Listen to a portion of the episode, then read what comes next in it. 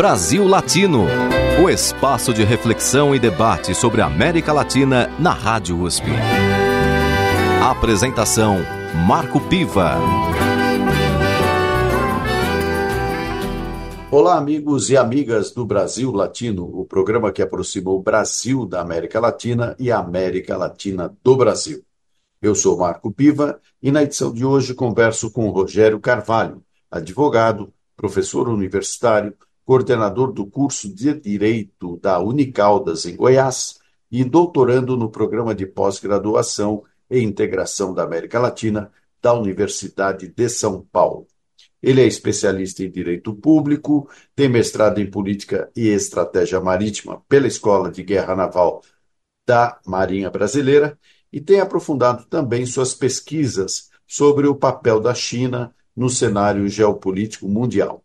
E é sobre esse tema e seu impacto no Brasil e na América Latina que nós conversamos hoje. Bem-vindo ao Brasil Latino, Rogério Carvalho. Muito obrigado, Marco Piva, e todos os ouvintes aqui do programa Brasil Latino.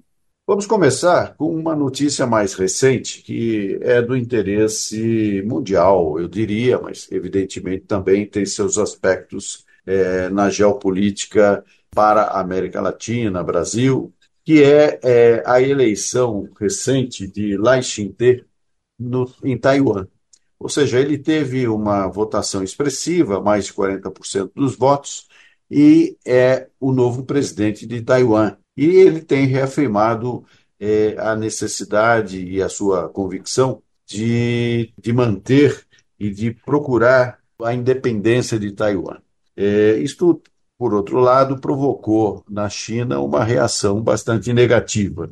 Eu queria, para começar o nosso programa, Rogério, que você falasse um pouco sobre essa situação, até porque você é uma pessoa que está é, aí também na paralela dos seus estudos sobre a América Latina e as Malvinas em particular, também pesquisando bastante a presença da China no cenário global. Como é que você vê eh, essa eleição em Taiwan?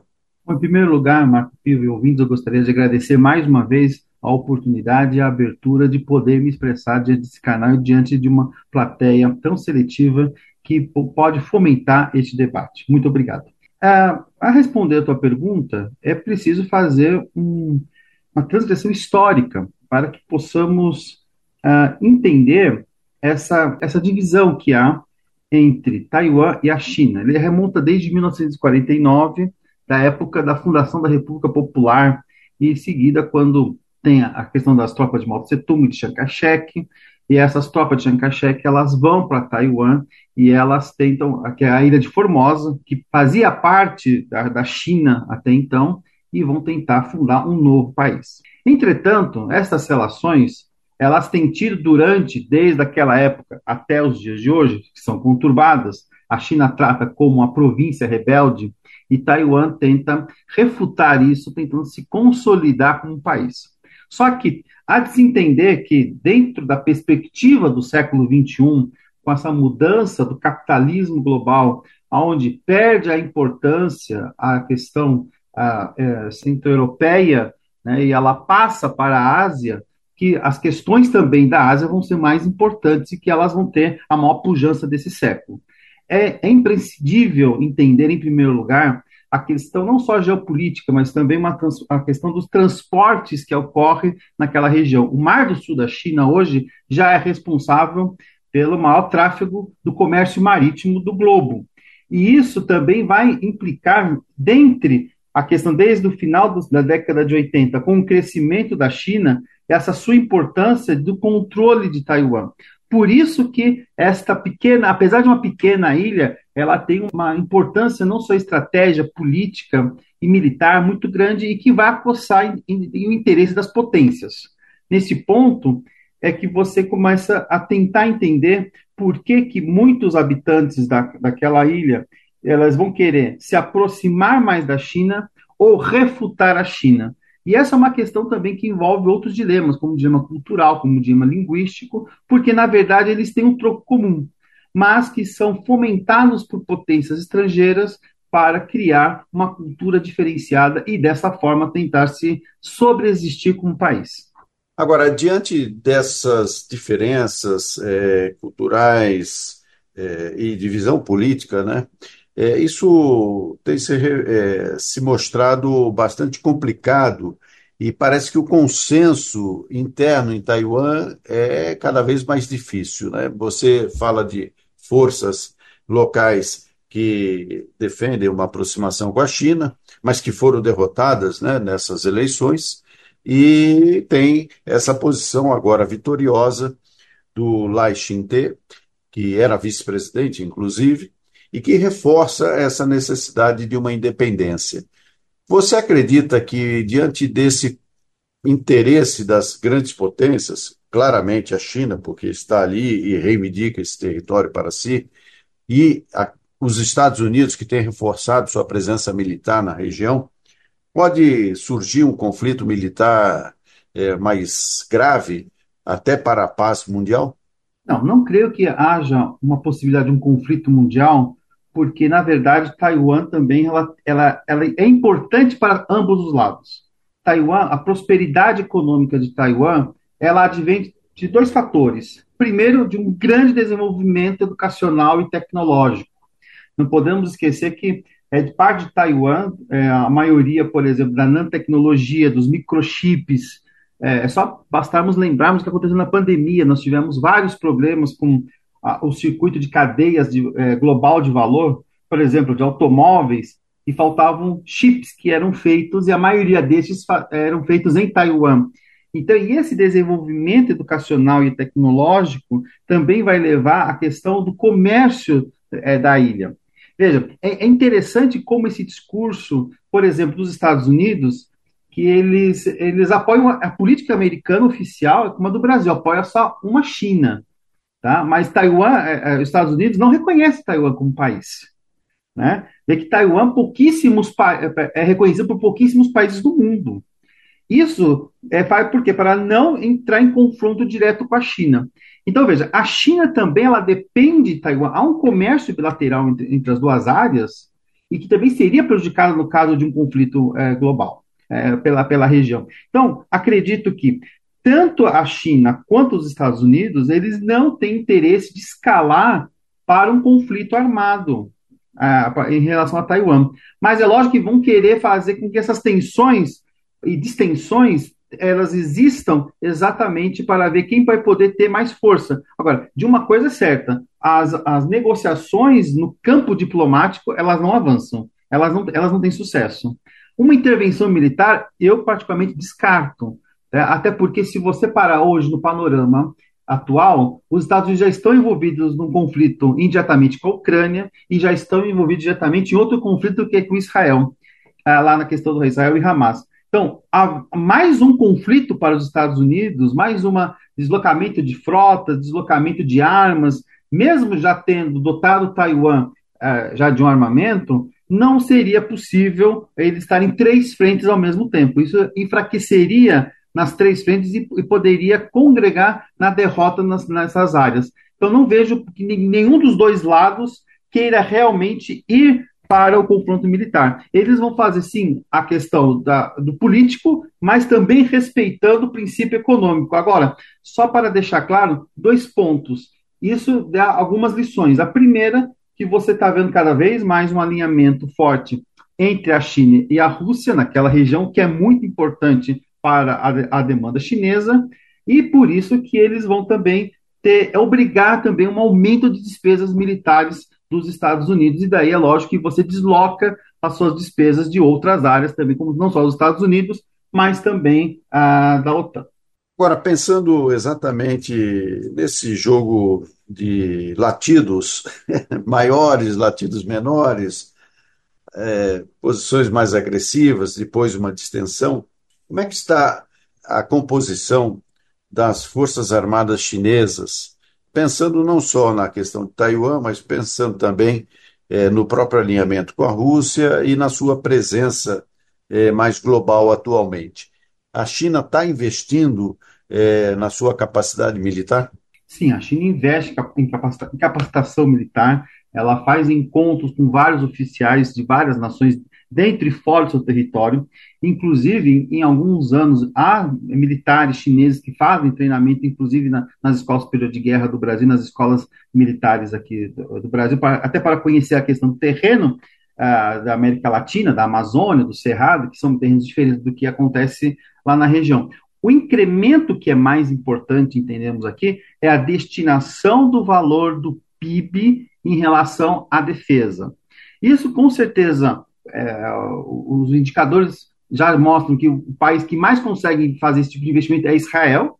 Tá? Os países da União Europeia investem em torno de 2% do PIB ah, em defesa, em gastos militares.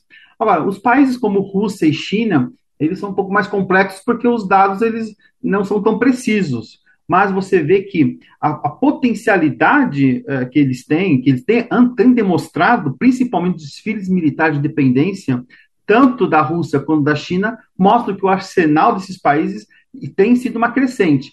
Não podemos também uh, deixar de esquecer que a China não tem só essa questão com Taiwan que, ela, que, não, que, não, está resolvida. Também tem do outro lado do território questões com a Índia, também tem outro lado com as questões mais, com, mais ao noroeste da China, com, em Xinjiang, o que já também já deixa o, o próprio governo central a querer estar preparado para um eventual conflito. E também dizer que a China tem uma liderança ah, na questão de, ah, de drones, não tem uma questão de uma liderança ah, de uma tecnologia militar superior e que também ela tem até, inclusive na América Latina, o controle da maioria das informações que está na, na estação é, em Neuquén, na Argentina, que ela construiu para, a, na teoria, ter mais informação do lado obscuro da Lua, mas que permite ter tanto um controle é, da parte do hemisfério norte, que é na China, como do hemisfério sul, aqui é baseado ah, na Argentina.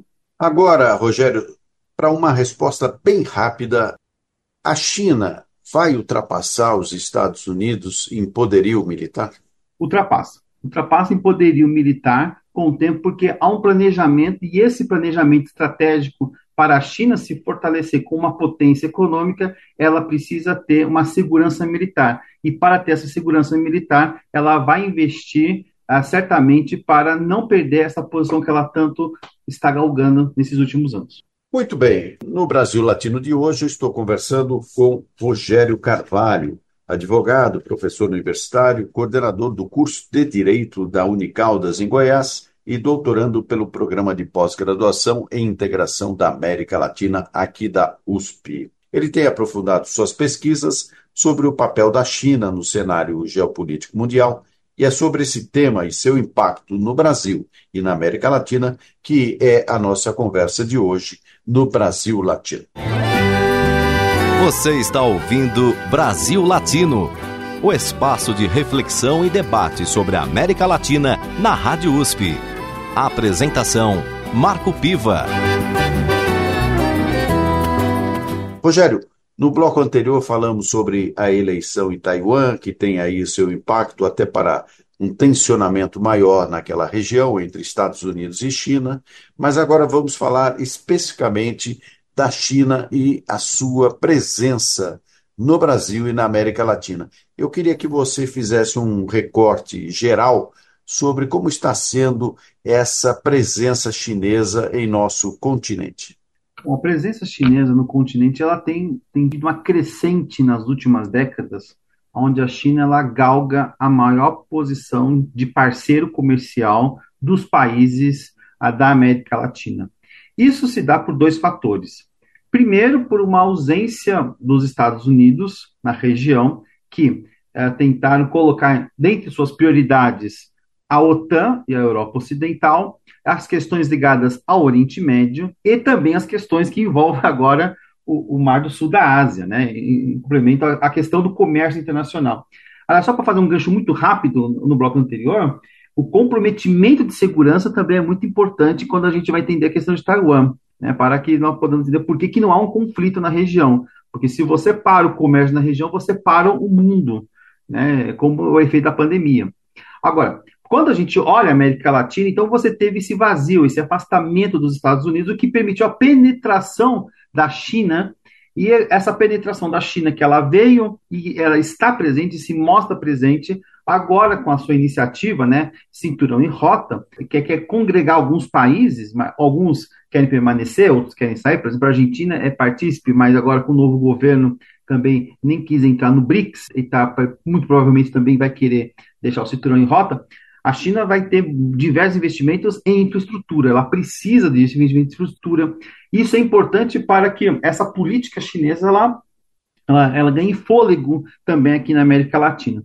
E, uh, o contraponto que é, bem, é muito importante entender é qual o efeito direto dessa posição uh, que a China conquistou na América Latina. Bom, se nós pegarmos um país como o Brasil, vamos ver, perceber que a China ela tem interesses em algumas áreas. Então, por exemplo, o agronegócio, o, a questão do, dos minerais, que é importante para a sua infraestrutura, não só local, como também internacional. O que, que aconteceu no Brasil nos últimos anos no tema da, da agricultura? Uma mudança no paradigma das, das culturas. Né? Então, nós estamos privilegiando mais uma questão da soja para uma questão de exportação. Aí, qual que é a grande atenção que você tem que ter? Se você desloca toda essa sua atenção que você tinha para a, o fornecimento de um país, né, e a China, é o Brasil é o, maior, é o maior fornecedor de soja para a China, você tem que ter também um bom contato com este país. Então, veja, porque se você não tiver um bom contato, uma boa relação diplomática com o país, se o país suspende as suas compras, o que é que você vai fazer com aquilo que você plantou, né? Então, e você tem que ter muito importante que é, o PIB, por exemplo, do Brasil de 2023, o que puxou o PIB foi o agronegócio, né? Se o povo, para ter o, o crescimento que tivemos no ano passado. E também isso muito se deve às exportações que tiveram como destino o país asiático. Então você tem que tomar cuidado com as políticas que você vai fazer, com as concordâncias, com as negociações diplomáticas e tentar descobrir qual que é o ambiente de posicionamento que a América Latina tem que ter em relação com a China para que seja próspero, próspero para nós e não só próspero somente para o gigante asiático. Nesse sentido, é, você coloca uma questão importante e desafiadora, que é a dependência é, de um único país. Agora, o comércio externo brasileiro ele tem se pautado também por uma certa diversificação, né? Ou seja, você ter um mercado mais amplo, tanto com Europa, com os países árabes, na Ásia, especialmente a China, mas também é, tendo como parceiro comercial os Estados Unidos. Nesse sentido, como é que você percebe a reação dos Estados Unidos a essa presença chinesa na América Latina e também aqui no Brasil? A presença chinesa na América Latina para os Estados Unidos é terrível, né? porque primeiro que vai é, contra tudo aquilo que era da doutrina Monroe, né? que era América para os americanos, entre aspas, americanos do norte. Só que os próprios americanos não é, tiveram o trato é, para é, cuidar da região, ou, ou até melhor, de você poder fomentar o comércio com a própria região, como, por exemplo, aconteceu com a China. E por isso que os países vão fazer o comércio com esse país. Evidentemente que, para você tentar é, trazer um novo panorama, um novo paradigma quanto a isso, você também vai precisar mudar um pouco a política americana. Né? Agora, se você pega o dado mais preciso do comércio exterior, com os Estados Unidos, o Brasil tem déficit na balança comercial. E com a China nós temos um grande superávit. Então, veja, você também precisa os Estados Unidos entender, porque nós somos concorrentes diretos em vários produtos com os Estados Unidos. E com a China nós não temos, nós temos uma complementariedade. Isso não acontece só no Brasil, isso acontece também nos demais países da América Latina. É, é complementar. Com os Estados Unidos somos concorrentes. Então, veja, é, nesse panorama, o que é que você pode fazer? Você tem que criar um ambiente de, de novas negociações bilaterais. O que pode ser, por exemplo, menores taxas de entrada no, produto, no, no, mercado americano, ou também no mercado europeu. Quando você. A, a, dificuldade, por exemplo, que nós tivemos, estamos tendo ainda, do acordo Mercosul-União Europeia, de uma abertura ao mercado americano, é o que traz esse cenário. E com a China não é, o problema não é esse, é de outra natureza. É você você não poder ficar dependente apenas de um produto, mas você precisa fazer o produto agregado. Agora, como que você vai fazer o produto agregado se você não tem indústria, se você não tem infraestrutura, se você não tem toda aquela expertise para poder exportar isso. Então, você acaba exportando a matéria-prima e também comprando o material pronto, porque você não tem como fazer isso. Essa é a mudança, é a lição de casa que o Brasil precisa fazer para que ele não fique uh, grandemente uh, dependente de um produto muito grande de exportação para um país e, consequentemente, de manter uma relação com esse país quase de, não vou dizer sobrevivência, mas de não poder questionar muitas coisas desse país para que não possa perder essa troca comercial. O conceito de império é tradicional nas discussões da sociologia, né, das ciências políticas, e nós temos é, quem pense que o Brasil pode estar trocando é, um imperialismo, no caso dos Estados Unidos, por outro, no caso chinês. É, como é que você vê o conceito é, de imperialismo nessa disputa geopolítica mundial nos dias de hoje? Veja, é diferente você, porque quando se fala em imperialismo, nós estamos falando do mundo ocidental. Então, nós estamos falando da Europa, século XVII, XVIII, XIX, Estados Unidos, século XX. A China, ela tem uma outra vertente cultural, ela tem uma outra vertente filosófica, ela, ela tem a exata noção de que imperialismo, nessas bases que foram a, a doutrina ocidental, não se encaixam, não se amoldam na própria China. Porque quando a gente fala em China, eu estou dizendo de 53 etnias, sendo a principal delas a etnia Han, que, que é a, a etnia que a gente conhece como chineses, né? mas são todos chineses, mas a etnia Han é aquela mais, é mais tradicional. É evidente que para a China manter todas as outras etnias, ela também tem um acordo com essas outras etnias para que sejam o mesmo país. Então, essa própria ideia de império, ela já tem essa ideia internamente dentro da sua nação. Ela consegue congregar todos estes estas outras etnias através ou da, da prosperidade econômica ou através de alguns benefícios que outros países ou outras é, outras leis não têm, que isso existe a, a, para os grupos minoritários, então, quando ela se abre para o mundo, ela vai se abrir através de um fator de uma ordem comercial. Agora, ela também é dependente da outra ponta. Né? Então, por exemplo, se você não tiver matéria-prima para a China, a China também para. E ela tem consciência disso. Então, essa ideia de império, ela, é, ao meu ver, ela tem muito mais uma, uma ideia de cooperação do que exatamente uma ideia ah, de império. Eu não vejo a China com a, com a mesma atitude como teve, por exemplo, o Reino Unido, como teve os Estados Unidos, como teve a França ah, na história. É uma outra política, é uma outra vertente, mas é lógico que sempre com aquela coisa, tem um que vai estar acima do outro. Então há de se tomar o cuidado quando se faz essa comparação, porque o que nós vemos muito na imprensa ocidental é achar que é uma troca simples e, simples e pura, quando na verdade não é assim, é uma outra ideologia, é um outro entendimento. Você precisa entender esse novo parceiro de acordo com a sua cultura para que você possa usufruir vantagens dentro de uma relação bilateral. Nesse sentido também, Rogério, de uma perspectiva de cooperação e não de subordinação, é, evidentemente que isso traz um, um aspecto até sedutor maior nas relações é, entre os países. Eu gostaria que você falasse agora um pouco sobre esse sentimento de cooperação na prática. O Brasil, é, tendo essa relação privilegiada com a China, como grande exportador, principalmente de soja, né? É, significa que essas parcerias podem se dar do ponto de vista da propriedade dos meios de produção? Sim, aliás, o Brasil com a China já tem uma, uma parceria de, um, estratégica, né? já, já avançamos com uma parceria estratégica com a China. Evidente que para você, quando fala a questão dos meios de produção, ele é um pouco mais complicado, porque nós temos dois países que eles estão em timing diferentes, já tiveram o mesmo timing. Aliás, a China era menos envolvida que o Brasil.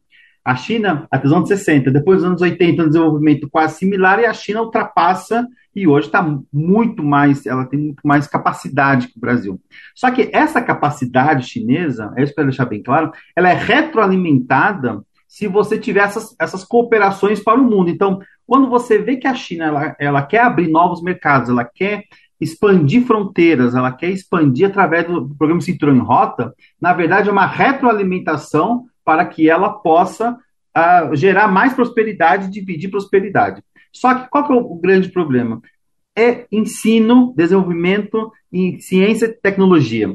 Quando você tem um país como o Brasil, que ainda não tem o mesmo patamar de desenvolvimento de tecnologia, você não consegue transferir a tecnologia. Então você tem que trazer a unidade chinesa para que ela seja produzida aqui. E muitas vezes esse controle dos meios de produção ele vai ficar distrito na, na questão de quem possui não só o capital, mas quem possui o conhecimento. Esse, acho que esse é muito importante. Quem possui o conhecimento é que vai dotar o, o, o, meio de capital porque vai poder produzir. Então, qual que é a lição que o Brasil pode aprender com a China? Não só com a China, mas também com a Coreia, também com o Japão. Que você precisa fazer um grande investimento e sério em educação para que as próximas gerações possam, através dos recursos naturais que o Brasil tem, e que o Brasil detém, poder transformar isso em tecnologia e aí sim ser soberano na sua questão de como você poder lidar com a sua produção e também exportação, sem depender daquilo que o outro produz e ter que adquirir aquilo que o outro produz e adaptar para os seus meios internos. Rogério, agora uma última questão. Durante muito tempo, os Estados Unidos bateram na tecla dos direitos humanos eh, sendo violados na China. O próprio acontecimento dos conflitos que levaram ao mundo as imagens da paz celestial, né, da, da Praça da Paz Celestial, aquela famosa imagem, inclusive, de um chinês frente a um tanque, é, impedindo a passagem daquele tanque. Aquilo percorreu o mundo e durante muito tempo os Estados Unidos ficaram é, muito é, com base, insistindo muito nessa bandeira dos direitos humanos. Na prática, 1 bilhão e 400 milhões de pessoas. O tema dos direitos humanos é um tema fundamental para os chineses? O tema dos direitos humanos, eles têm uma ideia, uma concepção um pouco diferente do Ocidente. Né? Veja, quando você coloca o tema ah, do cidadão que estava lá em 1979 na Praça da Paz Celestial tentando parar um tanque, o tanque não, não matou. Ele foi recolhido e preso. Vamos pegar outro exemplo. Se você pegar nos Estados Unidos a questão do George Floyd, o que aconteceu? A polícia pegou e o matou. Aí eu poderia retrucar a pergunta: por que, que os Estados Unidos querem apontar a China como diz respeito aos direitos humanos, se eles próprios Estados Unidos também produzem até pior de respeito aos direitos humanos? É, lógico, isso é uma questão que se a gente for debater, fica, ficaríamos horas e horas debatendo e vamos descobrir que há desrespeito dos direitos humanos de qualquer dos lados. Mas o que eu, como já vivi na China e percebo hoje pela até capacidade da, da, dos cidadãos chineses, é que a prosperidade econômica atual ela pode encobrir todas essas questões que envolvem internamente. Há como todo mundo sabe, uma grande vigilância do Estado chinês sobre a população e há uma sensação de segurança muito forte. E é claro que você tem leis né, dentro da China e elas são rigidamente respeitadas, não só pelas autoridades policiais, pelas autoridades políticas e militares, mas também como pela população. Então veja, você não vê uma cena, por exemplo, da polícia chinesa atacando os seus nacionais como você ocorre, por exemplo, como você vê na Europa, como você vê ah, no Brasil, como você vê na América Latina, como você vê nos Estados Unidos. Então, veja, essa questão de você querer apontar desrespeito de direitos humanos, isso acontece no mundo inteiro, inclusive aqui no Brasil. Então, há de você ter um trabalho muito grande em relação a isso. Por quê? Eles são de diferentes formas e também de diferentes gravidades. Mas você apenas querer dizer que é, aqui tem liberdade, mas essa liberdade ela realmente não existe, existe uma, uma, uma sensação grande de violência, né? é, aquela, é o discurso que tem que ser combatido de que é, Estado bom, a polícia tem que matar o bandido, porque é, bandido bom é bandido morto. Isso, essa fala já é um desrespeito de direitos humanos. Né? E você vê que essa fala, ela toca muito profundamente, ela ecoa no, no mundo ocidental, não ecoa no Oriente. Então, é, é uma questão cultural, envolve uma questão cultural, mas quanto à questão de direitos humanos, ela é um pouco mais complexa porque na China você tem uma questão de coletivismo muito forte. não a questão do individualismo. Enquanto no Ocidente, a questão individual, ela muitas vezes ela perpassa a questão do coletivo. Isso pode levar a essas sutis diferenças. E é lógico que com as sutis diferenças também há as interpretações que elas não são as mesmas. Muito bem, no Brasil Latino de hoje conversei com Rogério Carvalho, advogado, professor universitário, coordenador do curso de Direito da Unicaldas em Goiás e doutorando no programa de pós-graduação em integração da América Latina da Universidade de São Paulo. Ele também é um especialista em assuntos da China e na relação com o Brasil e com a América Latina.